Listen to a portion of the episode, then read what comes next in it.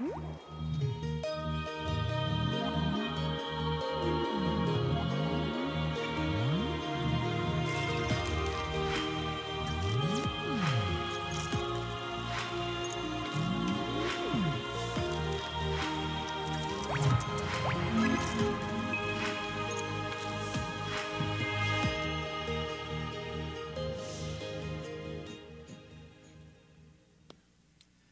Boa noite, Chácara Primavera.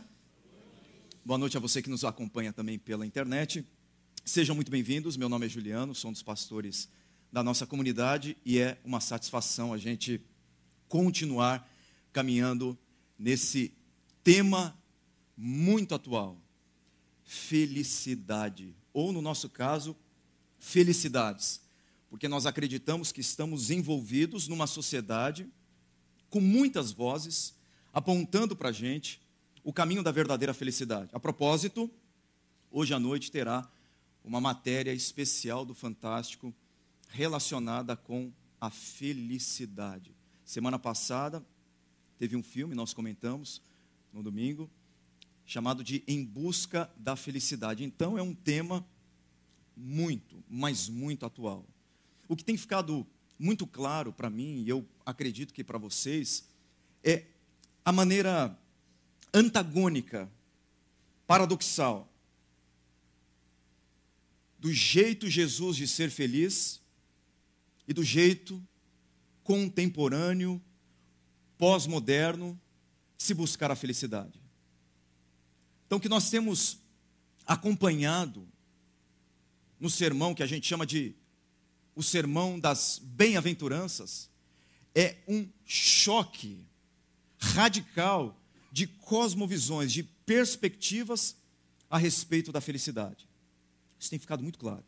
Por exemplo, enquanto que a nossa cultura defende que felizes ou bem-aventurados são os autoconfiantes, aqueles que confiam em si mesmos demasiadamente, a espiritualidade cristã afirma que bem-aventurados são os pobres de espírito que dependem de Deus.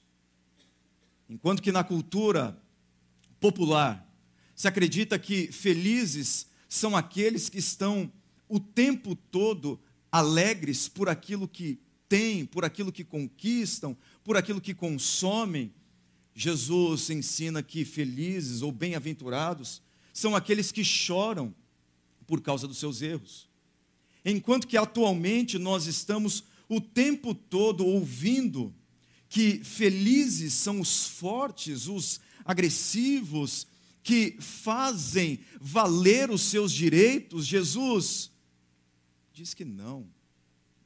Por incrível que pareça, felizes são os mansos, felizes são aqueles que têm a capacidade de abrirem mão dos seus direitos e das suas prerrogativas por conta de um bem muito maior. Enquanto que, na cultura contemporânea, felizes são aqueles que pensam em si mesmos em primeiro lugar. Jesus defende que a felicidade não consiste em pensar em mim em primeiro lugar, mas pensar no outro em primeiro lugar. Felicidade tem a ver com humildade, Humildade não significa pensar menos de si mesmo. Humildade significa pensar menos em si mesmo. Então vocês podem ver que o sermão das bem-aventuranças é um, é um choque entre a visão que se tem atualmente sobre felicidade e o jeito Jesus de ser feliz. O nosso grande desafio nessa série é realinhar o que nós acreditamos a respeito da felicidade a partir daquilo que Jesus diz sobre quem é feliz. Porque enquanto nós temos aqui nessa coluna em amarelo conceitos da nossa cultura dizendo você será feliz a partir do momento que você vivenciar todas essas coisas, todos esses itens, Jesus aponta para um lado diametralmente oposto.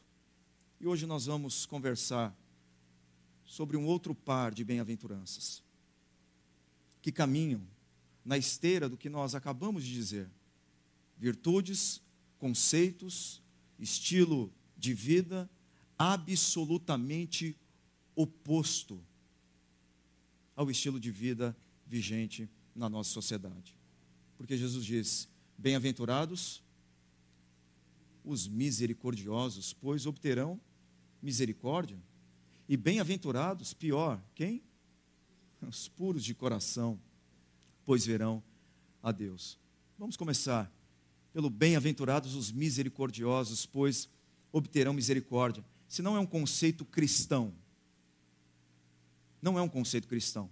Muito antes de Jesus, já havia na palavra de Deus a afirmação de que a felicidade coabita com a minha disposição de me mover na direção de pessoas que estão sofrendo em amor e em bondade. Salomão, por exemplo, escreveu já em Provérbios, no capítulo 14, no versículo 21, que quem despreza o próximo comete pecado. Mas como é feliz na tradução grega do Antigo Testamento, como é Macairos, como é muito feliz, como é bem-aventurado quem trata com misericórdia os necessitados. Então a felicidade na perspectiva de Jesus está atrelada à nossa disposição em servir pessoas carentes e necessitadas, não apenas do ponto de vista financeiro, mas do ponto de vista emocional, do ponto de vista espiritual. Isso já foi inclusive confirmado cientificamente, pesquisas, estudos, têm dito que quanto mais eu vivo um estilo de vida desensimesmado, quanto mais eu, eu fujo do meu ostracismo, quanto mais eu não vivo a partir do meu egocentrismo e da minha vaidade, quanto mais eu descentralizo a minha vida, mais eu estou suscetível a ter uma vida feliz. São muitas pesquisas. Essa é uma reportagem que reflete uma delas, mas há tantas outras. Felicidade depende de ser bondoso, gracioso, compassivo, perdoador, misericordioso. É aí que mora a felicidade, na visão de Jesus. Agora, a pergunta que, que nós devemos fazer é: o que, que significa ser misericordioso? Porque se bem-aventurados são os misericordiosos, eu quero experimentar isso. Como que eu faço? O que isso significa?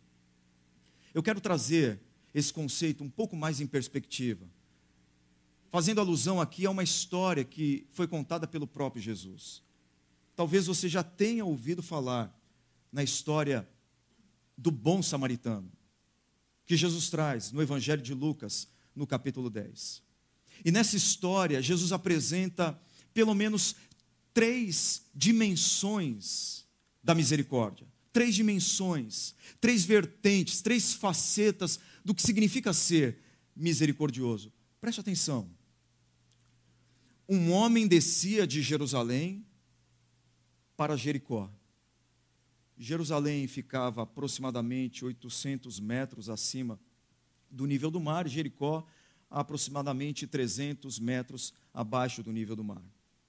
E era uma escalada íngreme, era um caminho complicado. Alguns chamavam essa, essa estrada, essa travessia de via sangrenta, porque era muito difícil de ser percorrida e com muitos perigos. E aí está um homem, provavelmente um judeu, descendo de Jerusalém para Jericó, quando caiu nas mãos de assaltantes. Estes lhe tiraram as roupas, espancaram-no e se foram, deixando-o quase morto. Agora, esse personagem aqui vai fazer toda a diferença para que a gente entenda o que significa ser misericordioso. Porque ele diz: mas um samaritano, mas um samaritano, o samaritano era um judeu mestiço, mesclado, que tinha uma religião deturpada, era uma, era uma versão heterodoxa do judaísmo. E o judeu, por um preconceito racial, por um preconceito religioso, odiava o samaritano.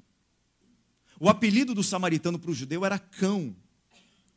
Eles falavam com o samaritano à distância. Quando falavam? Porque o samaritano era impuro. Era impuro. Eles não poderiam ter contato próximo com o samaritano. Mas Jesus diz que um samaritano, o que, que ele fez? Estando de viagem, chegou onde se encontrava o homem, e quando. O que, que diz aí? E quando? Essa é a primeira dimensão da misericórdia. O viu. Porque está cada vez mais difícil ver o que está acontecendo ao nosso redor. Para exercer misericórdia, o passo mais elementar é ver. Nós não estamos vendo mais, porque nós estamos assim o tempo todo. Nós andamos assim na rua. Nós atravessamos a rua dessa maneira aqui. Quando nós chegamos em casa, a primeira coisa que nós fazemos é isso daqui.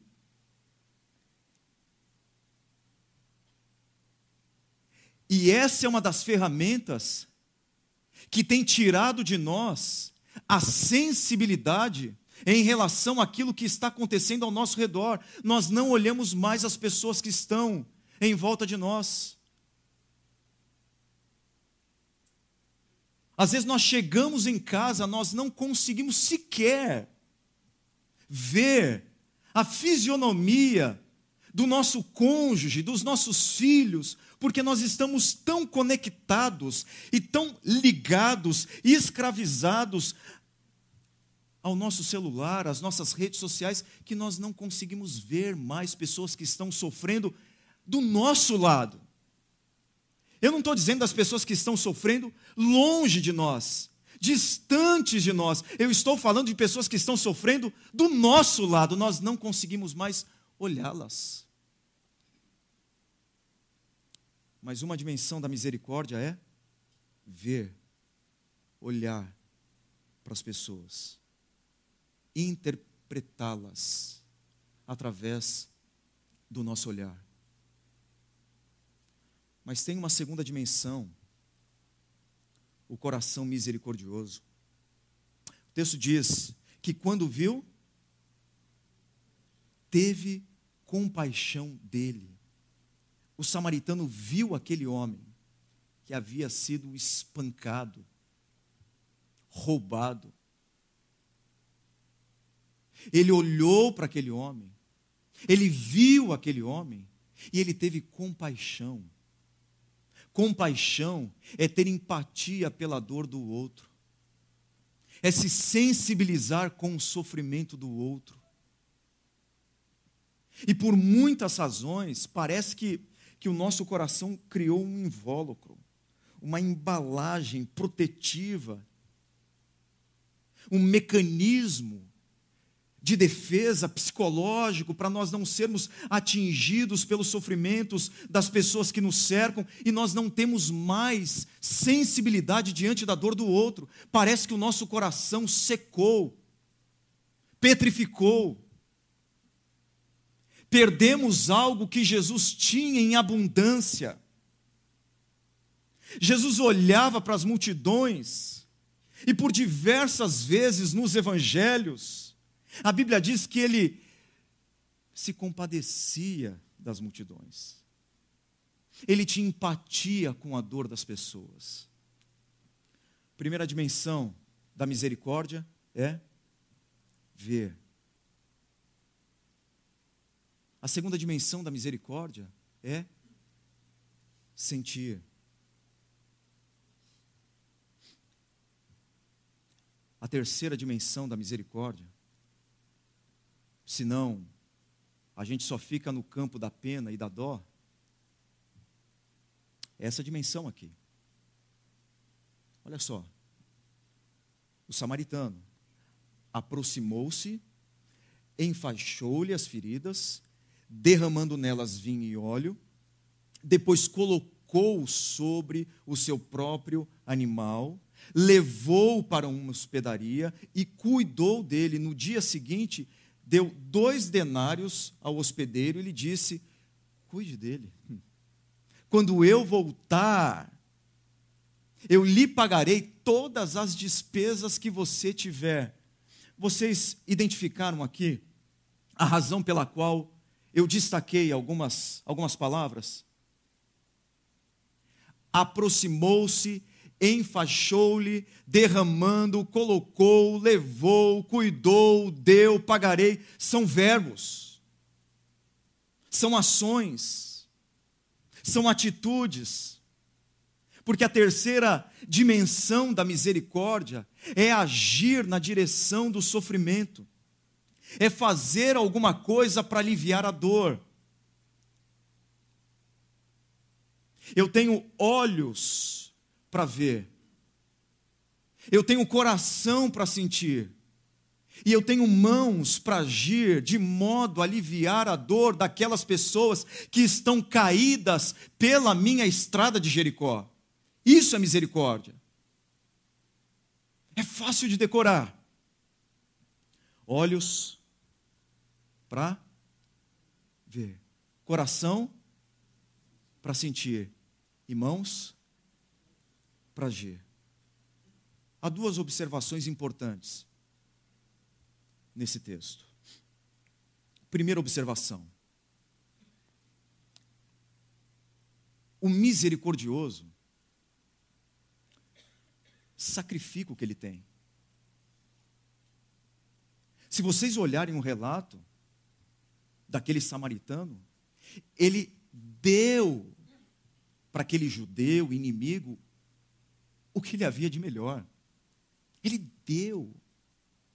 Ele ofereceu o seu óleo, ele ofereceu o seu vinho, ele ofereceu o seu animal, ele ofereceu o seu dinheiro, ele ofereceu o seu tempo, ele ofereceu a sua agenda, porque ele disse: depois eu volto, e se precisar de alguma coisa, eu pago. Porque ser misericordioso demanda de mim, de você, sacrifício. Porque amar é isso. Tem uma canção muito antiga que diz: amar é verbo e não substantivo. Ser misericordioso implica ação, implica movimento. Como eu disse, se não existe movimento, se você não der um passo na direção daquela pessoa que está sofrendo, você tem dó, você tem pena, mas não coração misericordioso. E se eu sinto dó, se eu sinto pena e não faço nada, eu não conseguirei usufruir do que Jesus falou a respeito da felicidade. Bem-aventurados são os misericordiosos, porque obterão misericórdia. Para que eu seja feliz, eu preciso ter olhos para ver, coração para sentir, mas mãos que se dispõem a colocar las nas feridas do corpo e da alma de quem sofre do nosso lado. Segunda observação: o misericordioso ajuda quem não merece, senão não é misericórdia. Eu não estou falando aqui de ajudar a minha esposa, embora um coração misericordioso ajude a esposa nas suas necessidades, nas suas lutas, ajude o esposo nas suas necessidades e lutas. Isso envolve um coração misericordioso. O que é misericórdia? Misericórdia é quando você não dá a alguém o que essa pessoa merece. No caso, é você não dar a contrapartida de atitudes ruins que ele ou ela teve em relação a você. Misericórdia é quando alguém fala alguma coisa de mim e eu tenho poder para punir essa pessoa, para machucar essa pessoa, para feri-la com as minhas palavras também, e eu escolho não fazê-lo. Porque misericórdia envolve não dar a alguém aquilo que essa pessoa merece. No caso, justiça, no caso, ira, no caso, violência, entre outras coisas que nós achamos que as pessoas merecem quando elas nos ferem. Misericórdia é não dar o que as pessoas merecem, mas oferecer para elas o que elas precisam. E o que ele faz aqui, com esse judeu que o odiava, que o chamava de cão, impuro, é exatamente isso. Ele não se move na direção de um parente muito querido, de um amigo de infância, ele se move na direção de um inimigo, de alguém que não tinha absolutamente nada para lhe oferecer. Isso é misericórdia. Porque geralmente nós nos relacionamos numa relação de barganha. Eu entrego alguma coisa a alguém, eu entrego o meu melhor a alguém e eu espero que esse alguém entregue também para mim o seu melhor. Essa não é uma relação pautada pela misericórdia, mas pelo mérito. O que eu estou dizendo é que ser misericordioso é você agir com bondade para com aquela pessoa que você não tem nenhuma razão para amar. Você conhece alguém assim? Que você tem todas as razões para não amar e nenhuma razão para amar?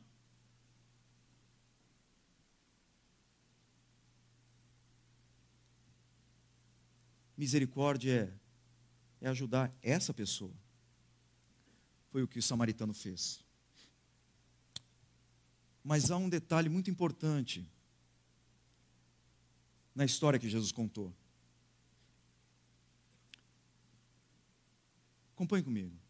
Aconteceu estar descendo pela mesma estrada um sacerdote, quando viu o homem, passou pelo outro lado, atravessou a rua e assim também um levita.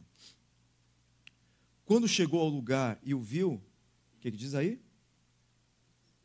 Passou pelo outro lado, também atravessou a rua. Eu, eu fico intrigado com Jesus, porque em vários ensinos de Jesus, ele cita os religiosos como maus exemplos. Ele não cita os publicanos como maus exemplos. Ele não cita as prostitutas como maus exemplos. Ele não cita os pecadores como maus exemplos, mas frequentemente nas lições de Jesus aos seus discípulos, das lições do mestre aos seus pupilos, ele cita os religiosos como maus exemplos. E aqui é um desses exemplos. Por que, que Jesus usa religiosos de maneira tão negativa? Para mim, é um aviso para todos nós de que é possível estar envolvido em atividades notadamente religiosas, é possível estar servindo a Deus através delas, no entanto, fazendo isso sem olhos para ver, sem coração para sentir e sem mãos para agirem na direção de quem precisa. E para Jesus, uma coisa precisa estar conectada à outra. Para Jesus, eu não posso viver a minha religião, a minha conexão com Ele, desconectado das pessoas que estão ao meu redor e para as quais Ele me chamou e me desafiou a amar. A religião pode ser um grande obstáculo a um coração misericordioso, porque a religião pode me fazer acreditar que eu sou bom. E à medida que eu acredito que eu sou muito bom, eu passo a recusar a ajuda daquelas pessoas que estão precisando de mim, pois na minha cabeça ele só está recebendo o que ele merece. ele só está colhendo o que ele plantou. Eu vou ajudá-lo agora? De maneira alguma, eu avisei. Eu avisei, eu falei, eu disse. Ninguém mandou. E aí nós começamos a atravessar a rua para não ajudar pessoas, porque nós olhamos para elas e concluímos que nós somos melhores do que elas, porque muitas vezes por detrás desses argumentos existe um orgulho farisaico que grita dentro do nosso coração: você é melhor do que elas, você jamais faria isso. Você conseguiu e elas não conseguiram, você fez e elas não fizeram. O problema é delas. Eu não estou dizendo que você tem que ajudar todas as pessoas de acordo com aquilo que elas querem. Estou dizendo isso. Então, para ajudar uma pessoa em crise financeira e que pede para você dinheiro, você necessariamente tem que dar dinheiro para ela. Possivelmente, a melhor forma de ajudar uma pessoa em crise financeira não é tratar apenas o sintoma, mas a causa, não é dar dinheiro, mas mostrar para essa pessoa como administrar as finanças dela do jeito que Deus quer, do jeito que a espiritualidade cristã ensina. Então, muitas vezes, não ajudar é ajudar. Não ajudar as pessoas do jeito que elas querem ser ajudadas é a melhor maneira de ajudá-las. Mas o que eu estou dizendo é que às vezes esse nosso argumento, ele está colhendo o que ele plantou, ele só está tendo o que ele merece. Se eu conseguir, porque ele não conseguiu. Se eu estou vivendo no meu casamento por 13, 14 anos, sendo fiel à minha esposa, por que, que ele não foi? Então o problema é dele, eu não vou ajudá-lo porque eu avisei. Eu falei. A religião pode fazer isso com a gente. A mente religiosa pode ser o maior obstáculo para o desenvolvimento de um coração misericordioso, porque a religião faz a gente acreditar que a gente é melhor do que todas as outras pessoas do mundo que estão passando por problemas. Jesus disse isso em outra oportunidade também, olha só, também diante de religiosos. Os caras estavam reclamando porque Jesus comia com pecadores, publicanos. E os fariseus começaram a questionar os discípulos de Jesus, dizendo: O seu mestre come e bebe com pecadores, ele se assenta ao redor da mesa com homens, com mulheres de péssima reputação. E aí Jesus diz assim: Não são os que têm saúde que precisam de médico, mas sim os doentes. Vão aprender o que significa isso. Desejo misericórdia, não sacrifícios, pois eu não vim chamar justos, mas pecadores.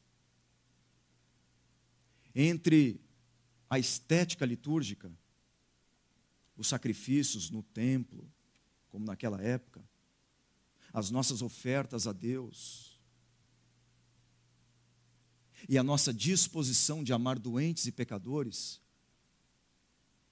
numa escala de importância, Jesus diz: é muito melhor ter misericórdia do que oferecer sacrifícios.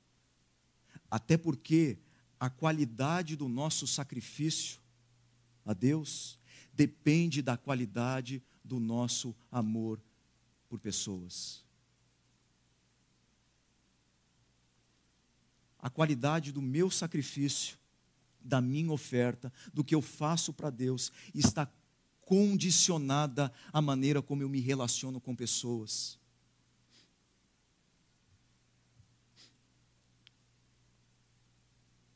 Jesus ensinou isso. Jesus falou muitas vezes sobre isso. A gente ainda é muito tentado a, a pensar na religião dentro daquela definição clássica do religare, palavra em latim para religião, religião significa um religamento entre mim e Deus. Nesse livro aqui, Vocação Perigosa, é um livro voltado para pastores, mas tem insights fabulosos a respeito do nosso compromisso, muitas vezes, em amar as verdades a respeito de Deus e a nossa fragilidade em amar pessoas que Ele nos chama a amar. E o Paul Tripp, ele usa uma expressão muito interessante nesse livro. Cérebros teológicos gigantes e uma doença do coração. O que, que isso significa? Isso significa ortodoxia sem vida. Isso significa conhecimento de Deus que não é traduzido em transformação. Isso significa amar mais as verdades de Deus do que as pessoas que Deus colocou na nossa vida para nós amarmos. E Jesus ensinou já isso para um apóstolo chamado Pedro, que a melhor maneira de demonstrar amor por ele é demonstrando amor pelas pessoas que ele chamou eu e você amarmos. Ele disse a Pedro: Pedro, você me ama? Então pastoreia, cuida, ama as minhas ovelhas. A religião pode dar a falsa impressão de que nós estamos perto de Deus, quando na verdade estamos bem longe dele. Quando achamos que estamos perto de Deus, mas estamos longe da esposa, longe do marido, longe dos filhos, longe dos pais já idosos, longe do convívio com a comunidade. Nós estamos longe de Deus.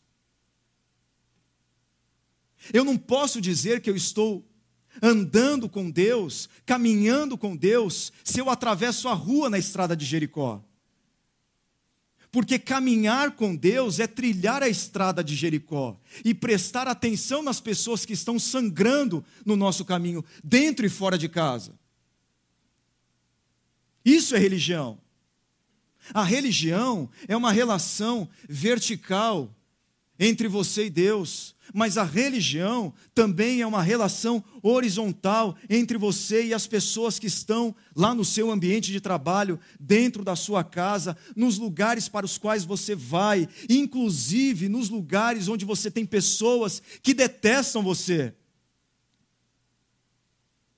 Se o nosso conceito de religião está circunscrito e limitado a uma relação com Deus baseada em cumprimento de ritos religiosos, nós temos uma falsa religião. Nós temos uma religião árida. Nós temos uma religião vazia. Porque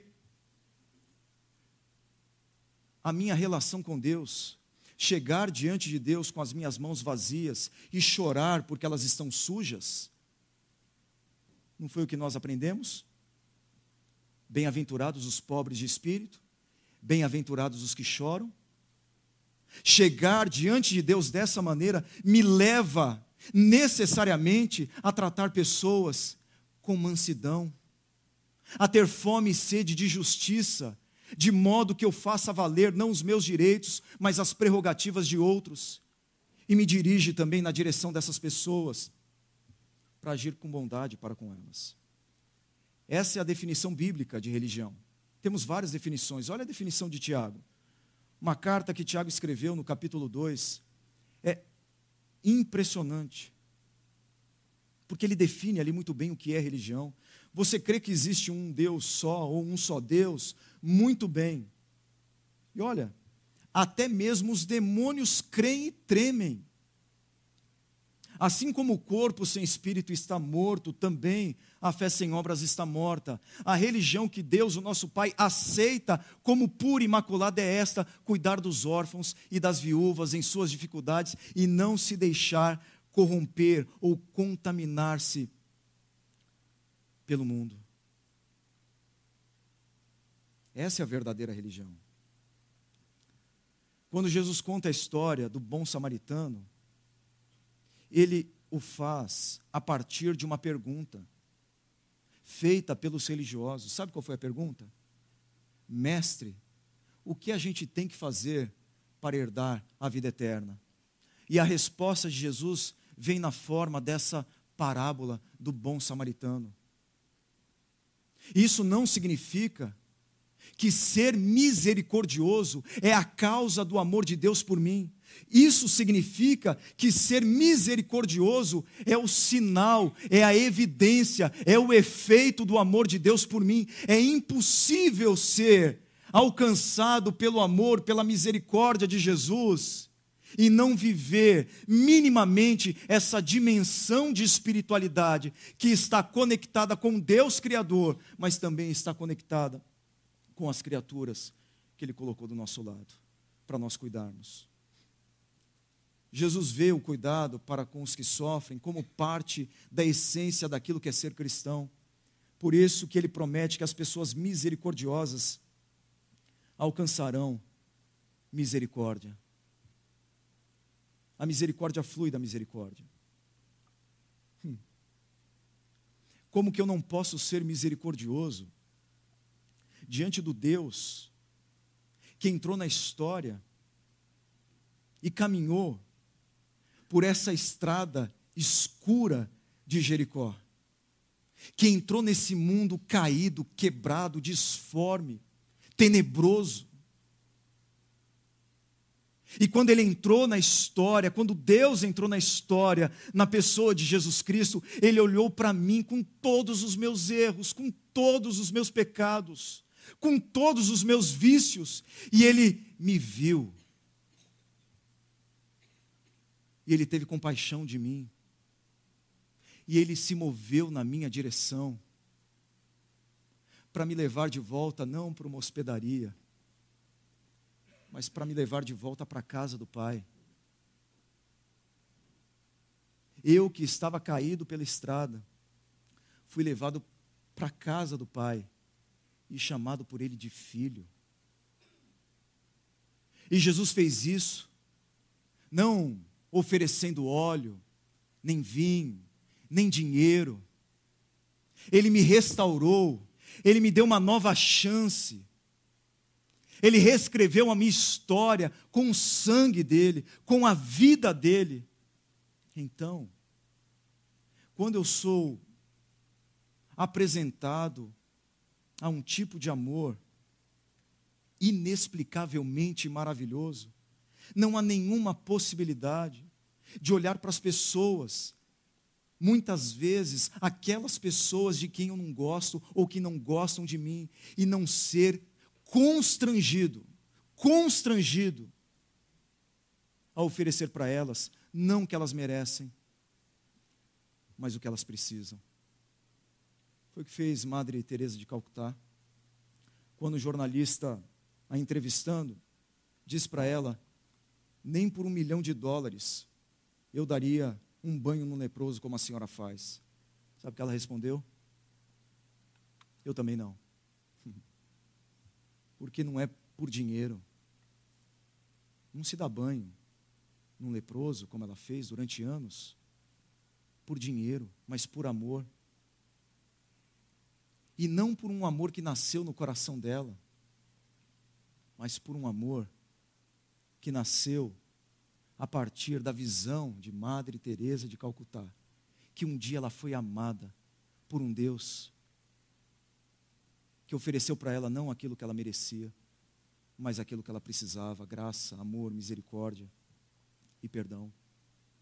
Quando nós somos receptáculos, recipientes da misericórdia de Jesus, nós necessariamente nos transformamos em canais dessa misericórdia. É água que nós recebemos do amor de Deus e que nós fazemos com que flua através da nossa vida.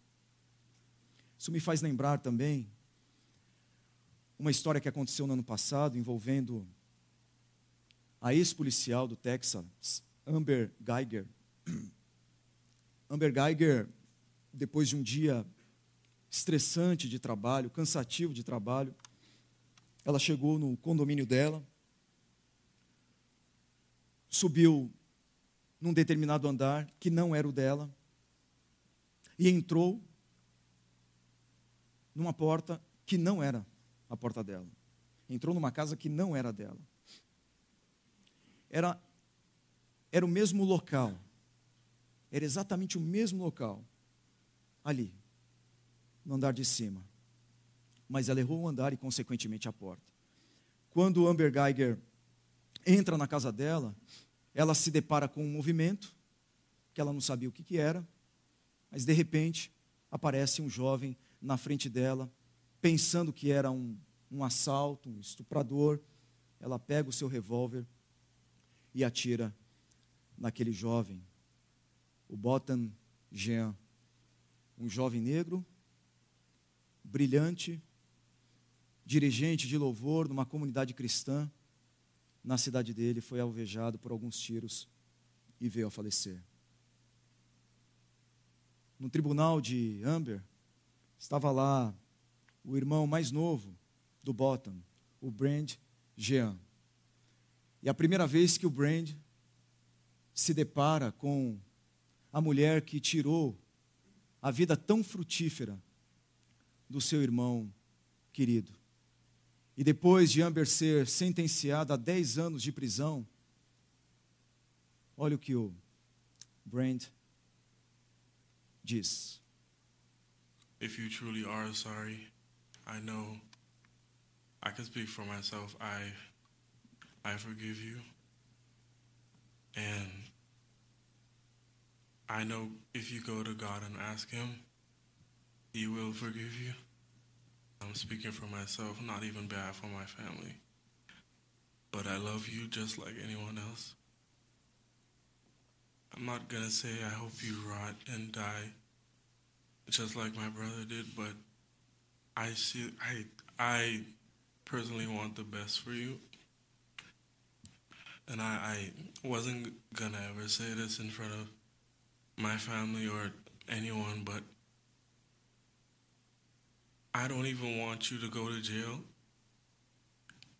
I want the best for you. Because I know that's what that's exactly what both of them would want you to do. And the best would be give your life to Christ. Again, I love you as a person.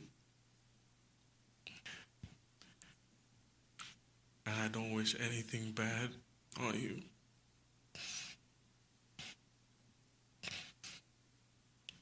I don't know if this is possible, but can can I give her a hug, please? Please. Yes. Juízo.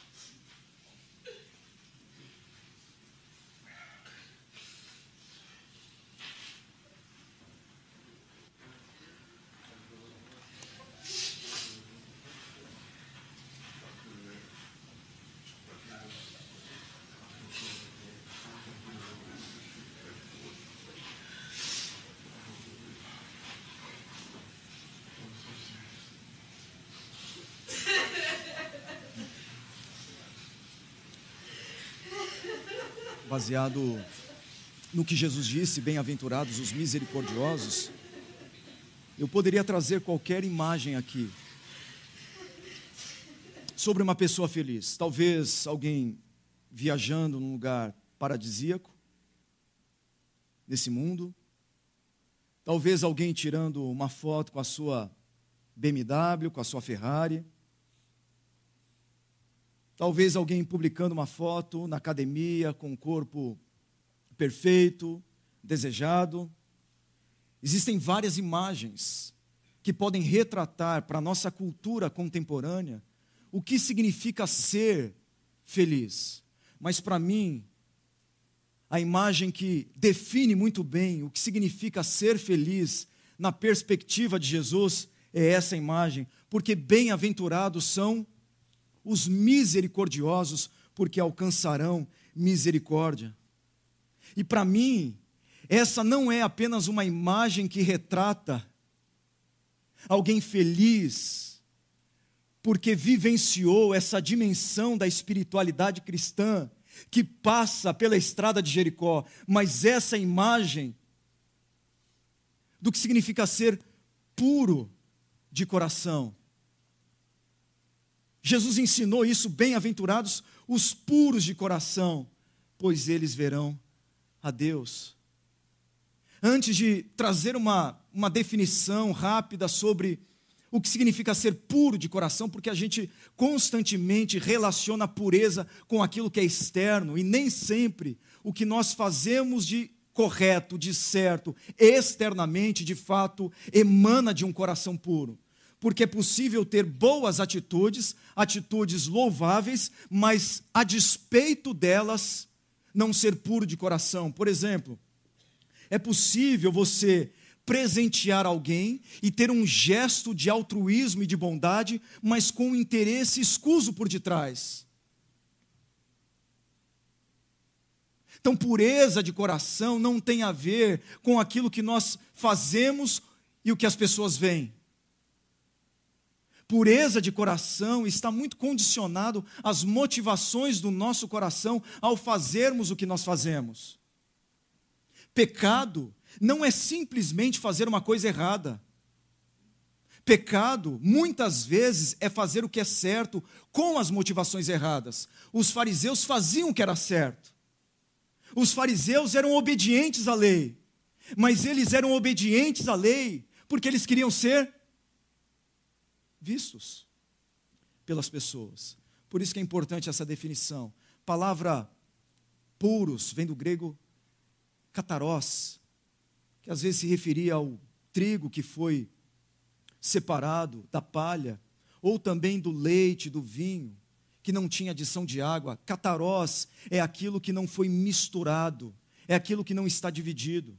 Uma outra definição importante é o coração. Na nossa cultura, coração tem muito a ver com sentimentos. Na cultura hebraica, não. Coração é a sede das emoções. Coração é o centro da personalidade humana. Coração envolve emoções, volições, convicções, motivações e ações. Para ficar mais claro para você o que significa ser puro de coração, a gente precisa fazer uma alusão ao salmo que inspirou essa bem-aventurança de Jesus, e nesse salmo ele define com muita clareza o que significa ser puro de coração. Quem poderá subir o monte do Senhor? Quem poderá entrar no seu santo lugar? Preste atenção. Aquele que tem as mãos limpas e coração puro. O que, que significa isso? Você pode ler comigo? Que não nem jura por falsos deuses. Ou seja, um coração puro, pureza de coração, é ter apenas um Senhor diante do qual você se curva. É ter um coração indivisível. É ter um coração não adulterado. É ter o coração devotado a apenas um Senhor. Puro de coração é viver todas as esferas da vida do jeito que Deus quer. É não ter ídolos. É não ter outros deuses é ter um coração absolutamente dedicado a apenas um Senhor. Isso é ter um coração puro. Por exemplo, você soube que o seu funcionário tentou acabar com a sua reputação na empresa. Nem funcionário, seu colega de trabalho. Seu colega de trabalho tentou acabar com a sua reputação. Ele falou mal de você. Ele falou mal de você para o seu chefe. Ele falou mal de você para as pessoas que estão trabalhando do seu lado e que conhecem você. Ele tentou minar você porque viu em você um adversário, um concorrente, um competidor. Mas acontece que depois de, algum, de alguns meses, você recebe uma promoção no seu trabalho. E agora, esse seu colega de trabalho está sob a sua autoridade supervisão. E você, então, no final do ano, é convocado a fazer avaliação do desempenho desse funcionário, que, do ponto de vista de desempenho, é um ótimo funcionário. Você só precisa avaliar o desempenho dele, e o desempenho dele é nota 10. Mas você tem agora o poder nas suas mãos de acabar com aquele que tentou puxar o seu tapete na empresa que, que você faz?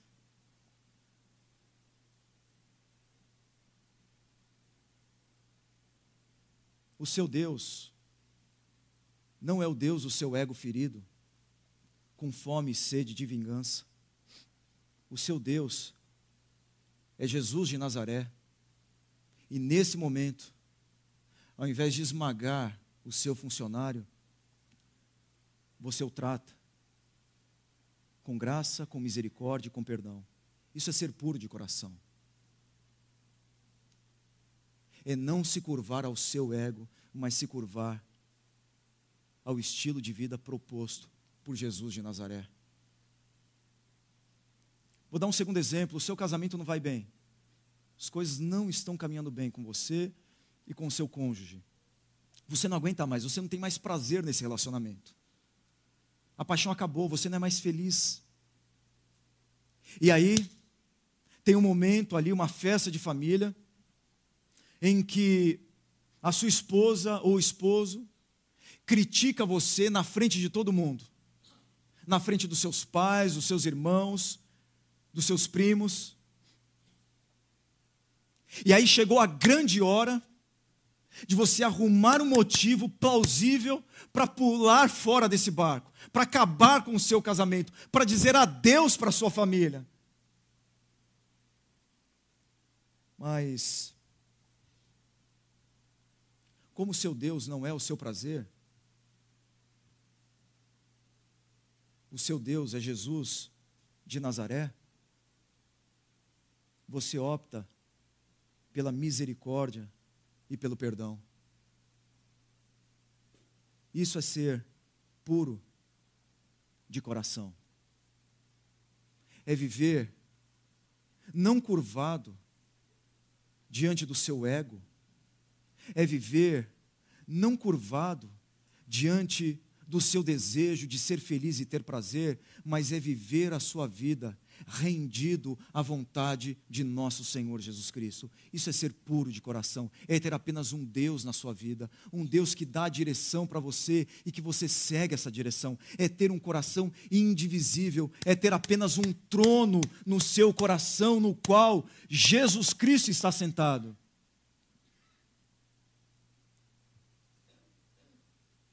E esses puros de coração verão a Deus. Para mim, isso tem um cumprimento presente e futuro. Cumprimento presente.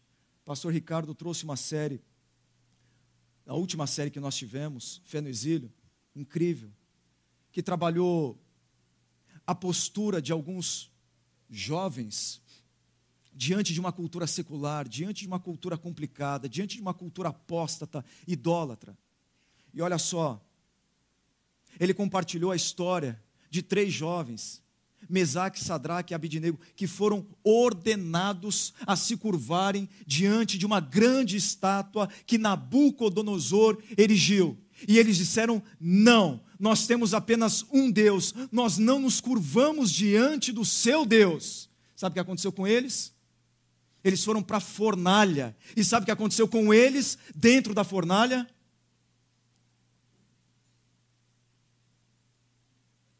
Uma manifestação visível de Deus se fez presente ali. Eles viram Deus no meio da fornalha com eles, porque os puros de coração verão a Deus. Mais para frente, Daniel é obrigado a parar de adorar o seu Deus, o Deus de Israel, obrigado, sob pena de morte. E o rei Dario disse: se você continuar orando a qualquer outro Deus, que não ao Deus dos medos persas, que sou eu no caso, você vai ter que ir, Daniel, para a cova dos leões. Sabe o que Daniel fez? Ele não se curvou diante do Deus Dario. E sabe o que aconteceu com Daniel? Ele foi jogado na cova dos leões. A consequência disso é que novamente uma aparição visível, absolutamente incrível de Deus aconteceu naquela cova. Deus estava com Daniel ali, porque os puros de coração, aqueles que não se curvam, verão a Deus. Eu estava conversando na semana passada com um líder de pequeno grupo e ele disse: Pastor, eu tive um, um embate com um ex-sócio que trabalhava comigo durante mais de 20 anos, e do dia para a noite, esse meu ex-sócio, ele criou uma empresa que vende os mesmos serviços que a minha empresa e cooptou alguns clientes que eu tinha por anos, oferecendo um produto e um serviço mais baratos. Depois de algum tempo, esse meu ex-sócio veio conversar comigo. E a gente conversou. E ao invés de denunciá-lo, de processá-lo, de fazer qualquer outra coisa, eu senti a vontade de oferecer para ele mais três funcionários, mais três clientes que eu tinha, clientes importantes. Eu ofereci para ele para que ele começasse bem, porque apesar de tudo que ele fez, da maneira como ele me feriu, eu o amo. Ele disse: Pastor, você não sabe que nesse mesmo dia, Deus mandou três clientes ainda maiores daqueles que eu passei para ele. Porque os puros de coração, aqueles que optam pela misericórdia, pela graça e pelo perdão, verão a Deus, isso é verdade. Faça prova disso na sua vida. Mas tem também uma dimensão futura porque talvez nem todo mundo que não se curve diante da estátua de Nabucodonosor verá a Deus no meio da fornalha, nem todo mundo que desobedece às ordens de um Deus, semideus, de um homem megalomaníaco, e que é lançado na cova dos leões, terá a experiência de ver a boca desses leões fechadas pelo próprio Deus. Nem todo mundo que oferece a outra face para um sócio traidor receberá a contrapartida da sua ação por Deus. Muitas vezes nós vamos ter que assimilar os prejuízos decorrentes do nosso estilo de vida baseado no Evangelho e não na cultura secular. E quando nós estivermos diante desse momento, não se esqueça de uma coisa: que os puros de coração verão a Deus. Que um dia Jesus vem para restaurar, ele vem para restaurar o reino de Deus na terra. E sabe quem vai fazer parte desse reino que ele vem consumar?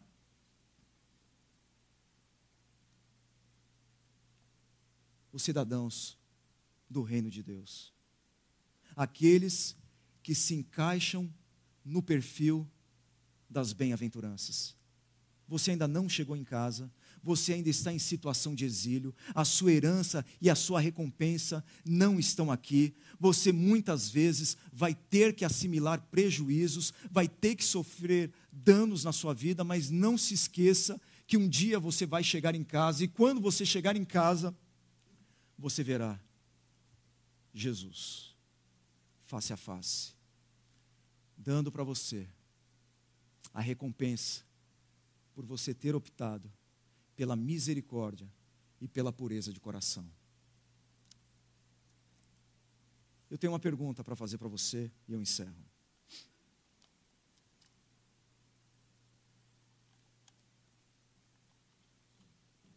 Existe? Existe?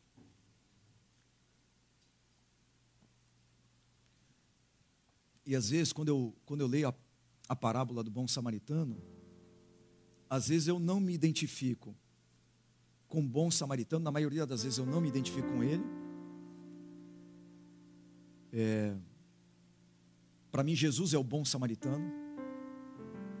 E quando a gente tem esse bom samaritano na nossa vida, a gente tem lampejos de bons samaritanos, mas totalmente impossível. Eu não, eu não me identifico exatamente com o bom samaritano e às vezes nem com o fariseu e com o sacerdote, o levita, os religiosos.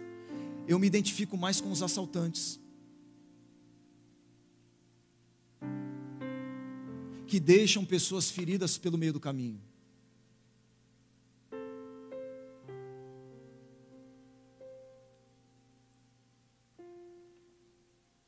Será que existe na sua estrada de Jericó,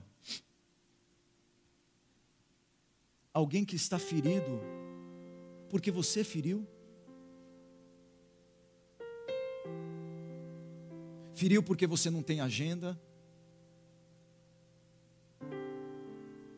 para estar com seus filhos, para orar com eles,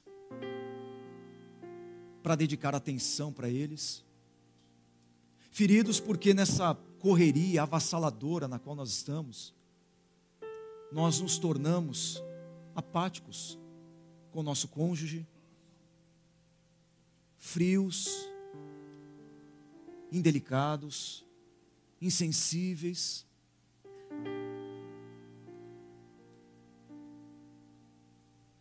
E nós ferimos seus funcionários, por exemplo, a sua ambição em crescer profissionalmente, tem feito você usar pessoas que você fere como degraus do seu crescimento profissional. Então pensa aí. Existe alguém que você deixou? Eu para isso, nós temos ainda hoje Talvez não pode de rival, de história, de de filho. Mas eu quero tomar não é o que faz a minha vida. O que faz essa pessoa, a sua não vai dar, santo Deus, os outros mais que para nós, mais posição, reduzir o conhecimento. Você essa semana, volte, volte para a sua estrada de Jericó, para cuidar dessa pessoa, para vê-la no sofrimento dela, para sentir empatia pela dor dela e se mover na direção dela, com vinho, com óleo, com graça, com misericórdia, com perdão. E que isso faça com que você veja Deus se movendo no seu casamento para restaurá-lo, se movendo na vida dos seus filhos para trazê-los para mais perto de você se movendo de maneira sobrenatural.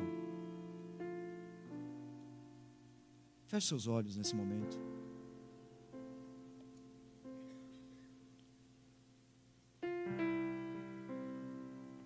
Saia daqui hoje determinado e determinada